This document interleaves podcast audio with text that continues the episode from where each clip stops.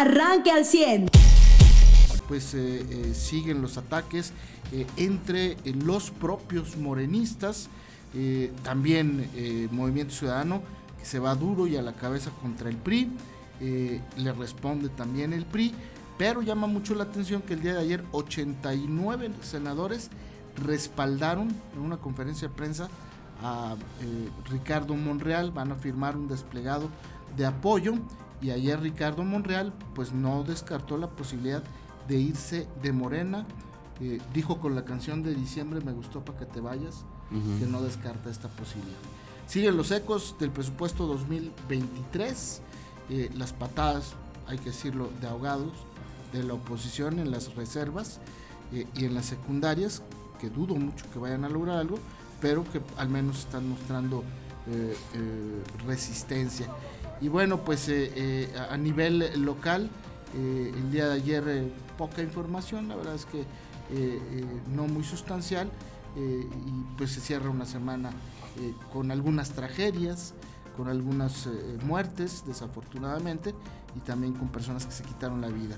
Eh, es parte de la información que hoy iniciamos, con la que iniciamos este viernes. Así es, pero bueno, con obra pública, ¿no? Ayer en Ramos Arispe el gobernador eh, pues estuvo eh, encabezando pues arranques y entregas de obra, ¿no? de servicios de este municipio, más de 75 millones de pesos. Primero, eh, bueno, se iniciaron los trabajos de, del Boulevard Miguel Ramos Arispe, que es el que nosotros le llamamos eh, Becarranza, que después se llama un ratito Carretera Saltillo Monterrey, ¿no? Después del distribuidor vial, luego se llama Miguel Ramos Arispe y luego se vuelve a llamar México 40, ¿no? Que es la, la carretera que nos lleva a Monterrey, que ya después se separa eh, de ahí sale la, autopista, pues sigues ahí, ¿no? Por, a Monterrey y demás. En esta carretera, en el tramo de Ramos Arispe, van a invertir em, más de 36 millones de pesos en la modernización. Y pues también se entregó la modernización del, del eh, las más de 3.000 luminarias LED de 60 watts que equivalen a, obviamente, a focos de 300 watts, una cosa. No tengo el equivalente completo, según yo era más o menos por ahí, o sea, la cantidad de luz. Eh, a, qué me refiero que estas, eh, estos faros o estas farolas o alumbrado público ya no deja la línea de cebra, ¿no? Que lo, no sabe si es un tope, un bache, un qué esos espacios. Eh, ya está funcionando todo el Boulevard Salto del Agua. Estuvieron haciendo pruebas, fue un tortuoso caminar de casi dos administraciones, primero peleándose con CFE para que se pudiera alimentar la zona del Boulevard, luego que hubiera eh, luminarias, luego que las que habían estaban a una distancia eh, pues bastante larga unas de otras para poder iluminar efectivamente un bulevar. Total, ya por fin se logró. Este bulevar que pues en realidad es Salto del Agua, tiene parte de Saltillo, parte de Arteaga y parte de Ramos Arispe, ¿no? Aunque estuvo a cargo del gobierno del estado y del municipio de, Ramos Arispe, pues entregaron esas obras. Y ayer decía algo importante el gobernador Coahuila tiene que entender que este camino o este auge que está teniendo, porque es un auge si tú lo comparas con cualquier otro estado del país, ¿no? En cuanto a la llegada de empresas, la generación de empleos, los niveles de seguridad, eh, los niveles de felicidad o de, o de sentirse bien para vivir en sus ciudades de acá, pues no es algo como que un vaya, un logro acabado, ¿no? O, un, sí, pues, una situación de ciudad ya acabada, sino que tienen que continuamente estar eh, mejorando en todos los indicadores. Y uno de ellos es la modernización de las ciudades, porque ya también no puedes aspirar a tener eh, indicadores de una ciudad eh, pues ya por, por, encima del promedio de México, pero verte con calles que den pena, ¿no? Que bulevares que den pena, sin luz, ¿no? Que dices, como alguna vez dijo este se dijeron en el Congreso por parte de Morena, ¿no? Que éramos un pueblo de bicicletero que nos traían como tal, pues no puedes permitir que se nos tenga así, ¿no? Y que se nos vea en ese concepto. Tienes que modernizar todos los accesos y, puntos y vialidades importantes de la ciudad. Y ahora le tocaba a Ramos Arispe. Muy bien, pues es, ayer también en lo político, y lo omití, pero ahorita eh, justamente lo, lo sacamos a flote. ¿Lo de Morena Coahuila? No, ahorita lo vemos. Sí, lo los aspirantes a esta defensoría, ¿no? Así le llaman ellos, de la cuarta T. Este, eh, el tema de la visita de Silvano Aureoles, el gobernador de Michoacán, perredista él, que vino ayer a Saltillo, em, pues él dice que que él va a ser el presidente de México. Este, él dice que pues va a encabezar un proyecto con la oposición. Este, y bueno, pues también vino a anunciar que va a trabajar en la conformación y en la mm, consolidación de la alianza eh, en Coahuila como parte pues, de un ejercicio que se pretende establecer a nivel nacional. Eh, Silvano Aureoles habló también de eh, Morena y del actual gobierno federal. No hay que olvidar que este hombre es perseguido político de, de Morena y del presidente. Intentaron eh, fincarle allá en Michoacán em, pues algunos eh, delitos. Incluso no sé si recuerdas cómo cómo este eh, entraron a la casa de gobierno hicieron un video cuando recién llegó el, nuevo gobernador de Michoacán que es de Morena y este y finalmente pues este no, no prosperaron pues eh, los ataques y las eh, investigaciones que hicieron en su momento cuando salió Silvano Aureoles. Pero ahora mm. que se ha proclamado ya eh, aspirante a la presidencia de la República, pues quién sabe si le van a sacar trapitos. Sí, le, habían dicho eran este alrededor de 5 mil millones de pesos que decían que no se habían ejercido bien en su, en su administración pero bueno, tenemos toda una auditoría que podría demostrarlo, ¿no?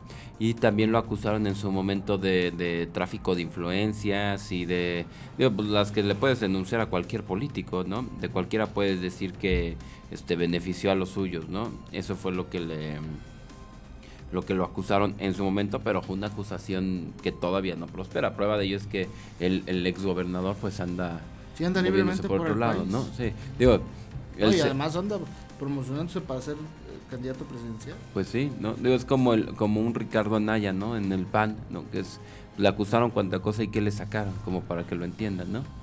Este, o sea, sí, no, no, a lo que voy es no hay que creer que toda acusación que se haga desde el poder lo, que sí es que es real. Eh, digo, a diferencia de Ricardo Anaya, sí hay un proceso legal en la Fiscalía General y contra Silvano, ¿no? Sí, ándale. O sea, esa es la diferencia.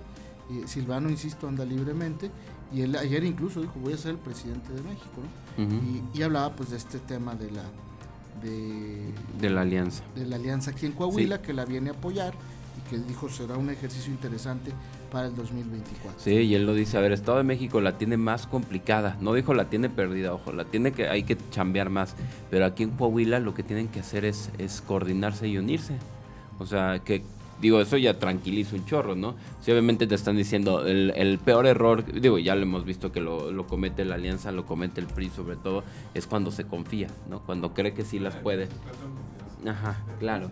Pero a ver si te están diciendo, oye, no, sí la tienes para ganar, pero necesitas no este no cometer estos errores no pelearse por acá no este hacerlo como que, ay, este, yo voy a ser el gobernador y todos los demás de mi partido se me tienen que alinear porque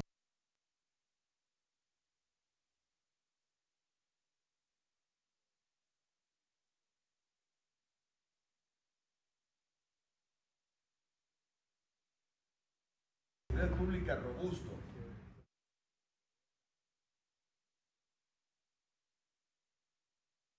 una cuestión que no tienen todos los demás partidos, que es los años de historia, ¿no?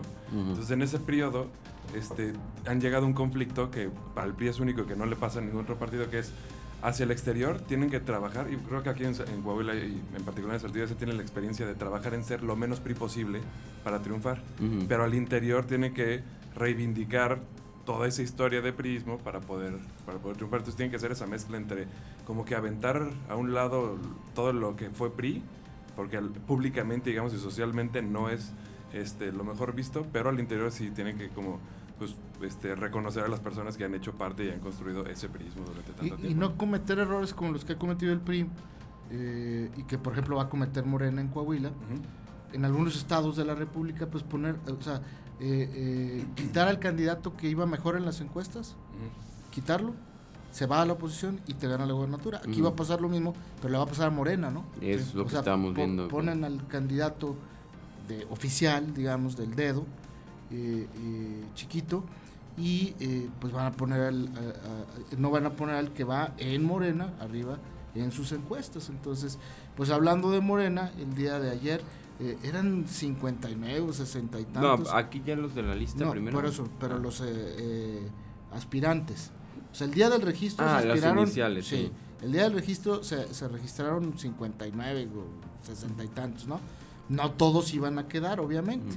Lo- la solicitud de registro completa, completa, o sea, no como alzar la mano, fueron 12 todavía.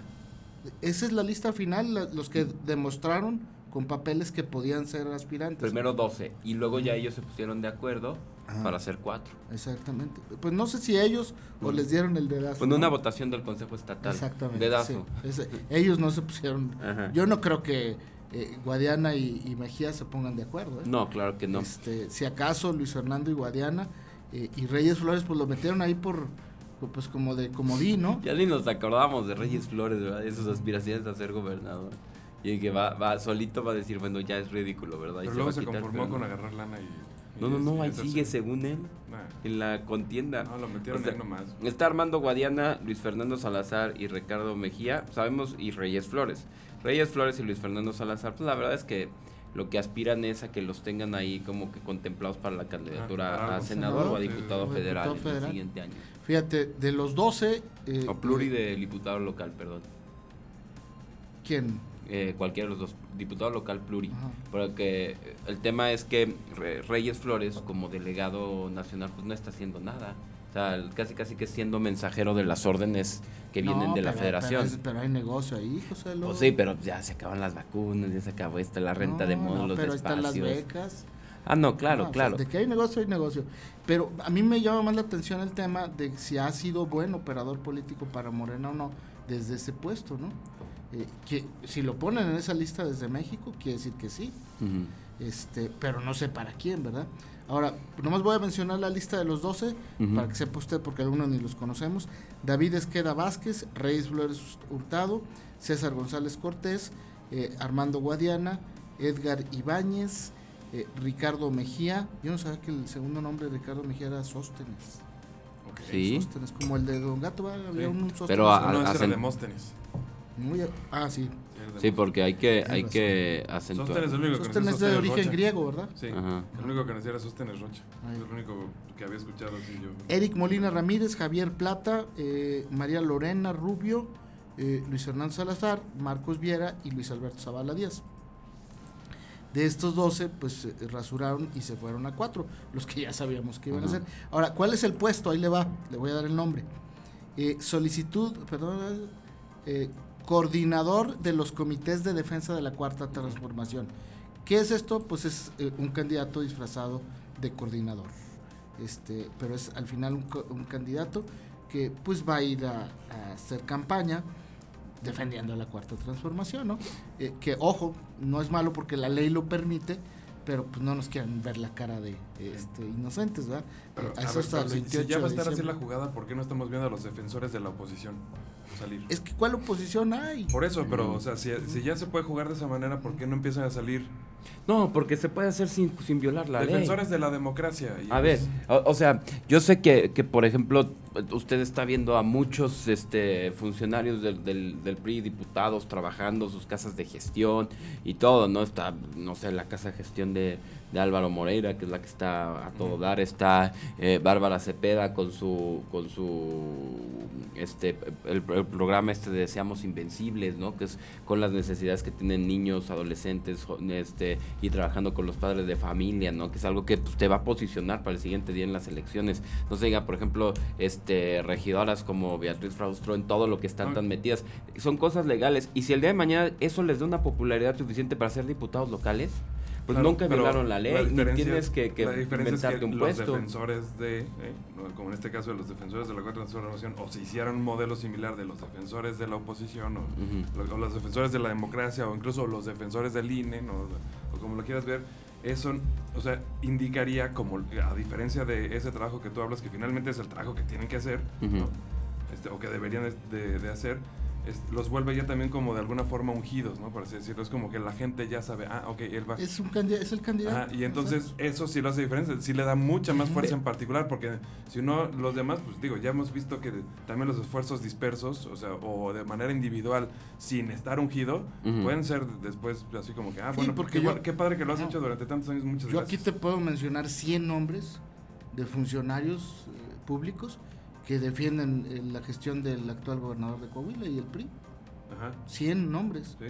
Eh, pero como tales, pues no tienen, exactamente, ninguno va a ser candidato. Entonces, eso creo que es lo que hace la diferencia. Y si estos cuates le ponen el nombre de coordinador de la defensa de la cuarta transformación, este, eh, pues no es otra cosa más que un candidato. Sino porque dejaron a cuatro nada más, que son los que buscan la candidatura. Yo, este porque no veo en las encuestas eh, que ellos mismos han circulado, no yo, eh, eh, a Reyes Flores, pues creo que lo meten ahí como para que veas que, no somos gachos, ¿verdad? Yo creo que, ajá, que también esto lo tienen que hacer por falta de disciplina política de sus afiliados. es un tanto porque, o sea, yo sí veo en el PAN, en el PRI, en el PRD también lo hemos visto, o sea, que les dicen que buscan y busca el que quiera pero a la mera hora dicen vamos a salir unidos con los que queden por el método que eligió el partido y se terminan alineando, ¿no? que eso, sí no pasa en Morena. Ajá. Por eso hacía yo la acotación de que Morena está a punto de cometer los errores que ha cometido el PRI antes. Y entonces, por lo menos aquí en Que se cometió en Hidalgo, por ejemplo, ¿no? También en Michoacán, en Michoacán, eh, en, Tamaulipas. Este en que Oaxaca, está en Oaxaca fue una entrega tal cual. Este que está Américo era priista, también era priista. Entonces, este pues sí, sí, eh, es como se observa desde fuera. bueno, pues de esto y más temas les vamos a platicar el día de hoy. ¿Alguno adicional en cuanto al Estado, Mariano? Ya, lo mencionas, pero este, si quieren podemos poner nada más unos, unos segundos del, de, la, de los audios, este, del audio, perdón, de ayer la visita de Silvano Orioles. Este, nada más es la parte en la que reconoce que él que ha estado recorriendo el, el país, él que conoce Michoacán, que conoce lo que es eh, niveles de de violencia, reconoce también que en Coahuila hay un trabajo excepcional que mantiene la seguridad. Nada más, a ver si escuchamos tantito un poquito de la, de la rueda de prensa que tuvo ayer en los compadres de aquí de Periférico. Coahuila tiene un sistema de seguridad pública robusto. Por eso es de los estados más seguros del país. Ayer me decían en eh, Torreón, incluso que de ustedes corto, me que uno de los aciertos, entre otras cosas, del gobernador Miguel Ángel Riquelme había sido el tema de la seguridad pública. Hay que cuidar eso porque evidentemente los cuerpos de seguridad federal que están eh, comandados por, por el gobierno federal me pueden meter la nariz por indicaciones del centro. Hay que estar muy alerta, pero... Finalmente, eh, y finalmente ese es el tema, que él también reconoce que sí, que es posible que precisamente por los procesos electorales que se van a vivir en Coahuila haya este, intentos de injerencia del crimen organizado. Mucho más, este, incluso pues, podría darse esto con partidos o, o personajes en particular que de alguna forma estuvieran vinculados o que hayan tenido tendencia de, estarse vinculando con, pues, con personas de, o recursos de orígenes desconocidos y no claros, ¿verdad? Entonces, pues sí hay que cuidar eso también en el proceso electoral, que es lo que yo destacaría de la visita de ayer de Silvano Aureles. Y nada más. Y, qué bueno que haya un esfuerzo nacional, o sea, que no le digan como, ah, sí, es cosa de la alianza, pero nada más de la alianza en Coahuila, de los políticos de Coahuila, que sí lo estén tomando. Mira, el gobernador Riquelme lo dijo ah, en aquel evento en Ramos Arispe, porque me tocó a mí, ahí en Ramos Arispe, eh, cuando entregaron esta plaza, bueno, una plaza bastante grande. Y decía, el, el, el tema no es solamente ganar, es el PRI podría ganar la elección sola, sí ¿no? Como vimos un ejemplo en las alcaldías pasadas, ¿no? Que la gente dijo, oye, nos unimos naturalmente, o sea, la ciudadanía dijo, prefiero votar por el fuerte y darle el voto al PRI a que llegue Morena, a Saltillo, a Ramos, Arteaga, ¿no? Este, a General Cepeda, votan por el candidato más fuerte. El PRI puede ganar, pero no se trata solo de eso. Se trata de que veamos, uno, explorar opciones de gobierno que le puedan servir más a México. Resultado de esto, gobiernos coaligados. Y segundo, que viéramos que la alianza sí puede funcionar, y, pero practicáramos el trabajar todos en, en, en, en, en grupo o por un, por, vaya, por un interés nacional, ¿no? Entonces, si desde ahorita ya hay otros perfiles de, la escena nacional de la política, viendo lo que va a suceder en el Estado de México y en Coahuila, viendo qué errores se han cometido y cómo no cometerlos, compartiendo experiencias, esto, quieras o no, no hay otra forma de verlo más que que se va a enriquecer la política de México. Y sin, vamos a tardarnos años, o sea, México tenemos 200 años de error político tras error político y que poquito se va avanzando. Entonces, pues lo que deje de esto positivo a las elecciones del 24, pues vaya, es, bastante ganancia, ¿no? Qué bueno que Coahuila sea un entorno de paz, de tranquilidad, donde se pueda eh, servir de crisol y de, experimento político, ¿no? Y en contraparte, hoy se publica una encuesta de Grupo Reforma eh, eh, sobre el Estado de México. Si hoy fueran las elecciones, el 49% vota por Morena, el 22% por el PRI, el 16% por el PAN, 4% por Movimiento Ciudadano, 3% por el PRD, 3% por el Verde, 2% por el PT y 1% por eh, eh, Nueva Alianza. Si hay alianza PRI-PAN-PRD, eh, esa alianza PRI-PAN-PRD mantiene ese 22%. si hay alianza de Morena con PT, Partido Verde y Nueva Alianza, Delfina Gómez tendría el 38%, es decir, pues sí es una ventaja grande, ¿no? El 38 sobre el 22, 22%. Juan Cepeda de Movimiento Ciudadano pues va a dividirle votos ahí a la alianza del PRI. Si no hubiera alianza, alianza en el Estado de México, Delfina Gómez de Morena iría con un 36%, Alejandra del Moral del PRI con un 14%, el PAN con Enrique Vargas un 13%, y pues sí hace diferencia, ¿no? Este, aunque sigue siendo mucha la ventaja allá en el Estado de México para Morena y su candidato y obviamente los aliados que vaya a tener. Vamos a ver qué es lo que pasa. Y antes de irnos a la pausa, eh, no sé si ustedes vieron las imágenes, pero le han dado la vuelta al mundo. Primero de este hombre eh, que en la Ciudad de México, eh, por irse peleando con ah. un motociclista, lo arrolla, está muy grave el motociclista, luego choca contra varios puestos de comida ambulante, que hay que decirlo también, están eh, semiparados en la vía pública. Inapropiadamente. Inapropiadamente. Eh, eh, es decir, hay un error ahí, pero bueno, finalmente el origen tiene que ver con este hombre que se volvió loco, literalmente. Arrolla al motociclista, se lleva tres puestos de vendedores y en uno de ellos un niño de siete años pierde la vida. Las imágenes son impresionantes. El hombre baja del vehículo sin un zapato, camina, se confunde y huye del lugar. Eh, estas son las cosas que luego eh, me hacen reflexionar sobre lo que siempre hemos insistido aquí. Y justo ayer José lo decía, pues esto no se lo podemos atribuir ni al crimen organizado, ni a las drogas, ni a, nada. Es un hombre que se volvió loco con otro hombre, se van atacando mutuamente el motociclista. Y bueno, pues se le cuesta la vida a una criatura, un inocente de 7 años. Y las otras imágenes en San Nicolás de los Garza, aquí muy cerca de Saltillo, ya en Nuevo León, eh, una persecución policíaca que termina con la detención de cinco delincuentes armados eh, que eh, dispararon a los policías. Eh, uno de ellos resultó herido de gravedad. hay imágenes de cómo se van persiguiendo, cómo los balacean y después los detienen en una vivienda ahí mismo en San Nicolás. Bueno, y aquí en este, no hay, no hay videos así como esos y afortunadamente no, este, no tiroteos, pero a mí sí me dio la risa, no, o sea, no puede meter reuniones, o sea, no sé qué nivel de intoxicamiento se pueda tener para que en tu cabeza pasen las cosas como que vas caminando un día por Becarranza y Colosio, te metes al estacionamiento de una tienda de mayoreo y de repente ves un coche, un vehículo con las así prendido, con las llaves puestas, o sea, el motor en, arrancado y dices, me lo voy a llevar. Y es la camioneta de seguridad, o sea, de la empresa de seguridad de, vigilancia.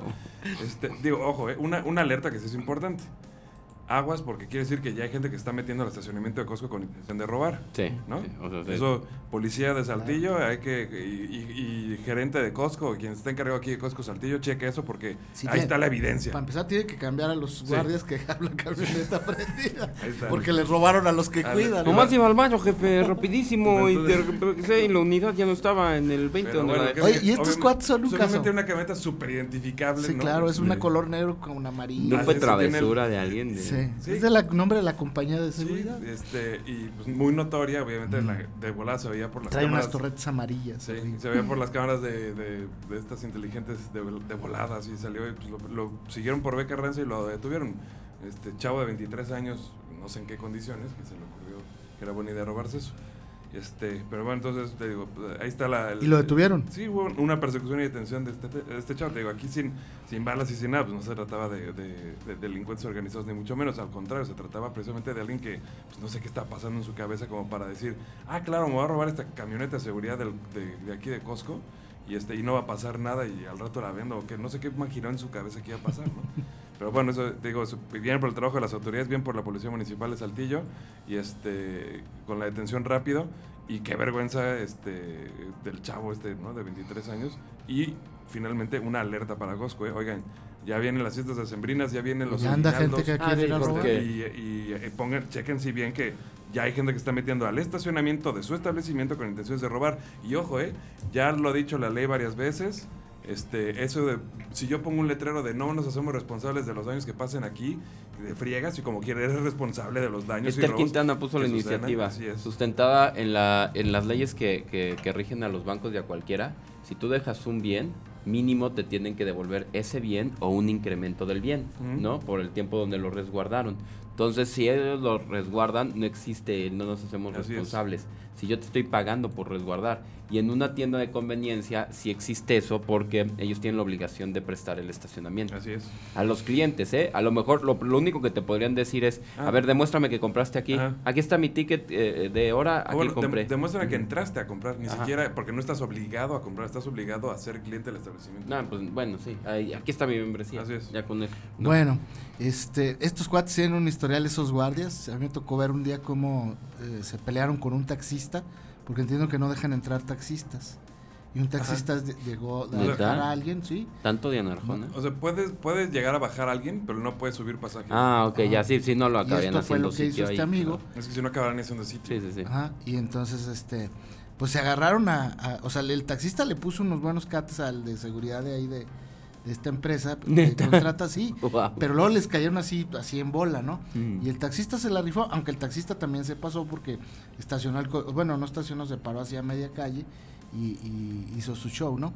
Y luego me tocó una vez, ya ves que hay carrera de Muguerza ahí en, bueno, no sé si este año van a hacer, ¿no? Ya se me hace muy tarde para que la hagan. Pues no he visto anunciado. Yo tampoco. Y este, ya estamos en noviembre. La última que he visto anunciada es la del aniversario que hace Cronosport, del 5 de diciembre, me parece. La de Televisa también va a ser el, el- el, eh, ¿En diciembre también? en diciembre también. Ok. GPI. Este, La 5 que- la- la- la van- cinco y diez. Todavía no y anuncian. Todavía no anuncian, no pero ya es un hecho. Ah, que todo. Y este, y bueno, un día fui a una carrerita de estas, pues a muchos se nos ocurrió meternos ahí, ¿no? Ujú. De estacionamiento. Esa- exactamente. Y entonces, este, de- eh, yo siendo cliente, pues le enseñé mi, mi tarjeta, ¿verdad? Dije, pues ahorita que acabe la carrera voy, Voy a a comprar un, venir. Voy, jugo- vengo, un ajá. jugote, ¿no? Grandote. Pues sí, claro, No, un hot dog, pusieron- una ronda de pizza. Se pusieron, pero bien, bien, este. Ah, los, guardias que se sienten dueños de la Sí, sí, tienda. ajá. Que, No, que no, cree son- que se apellida Costco. Son Así, policías Juan Costco. frustrados, son Sí, sí, G.I. sí. Joes, Bueno, este, sí. les ponen una fornitura y ya se sienten, este, eh, eh, ¿cómo se llama este? Vin Diesel y estos guantes, ¿no? Este, pero finalmente yo creo que van a tener que cambiar a estos de Costco porque, pues ya, para que les hayan robado la camioneta, así estará la cosa. bueno, y este tema, pues como le decía, de San Nicolás también, afortunadamente detuvieron, mucha gente empezó a poner, ahí están los abrazos y no los balazos. Sí. Usted ya está informado.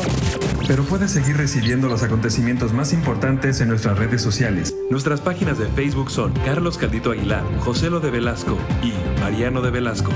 Al 100.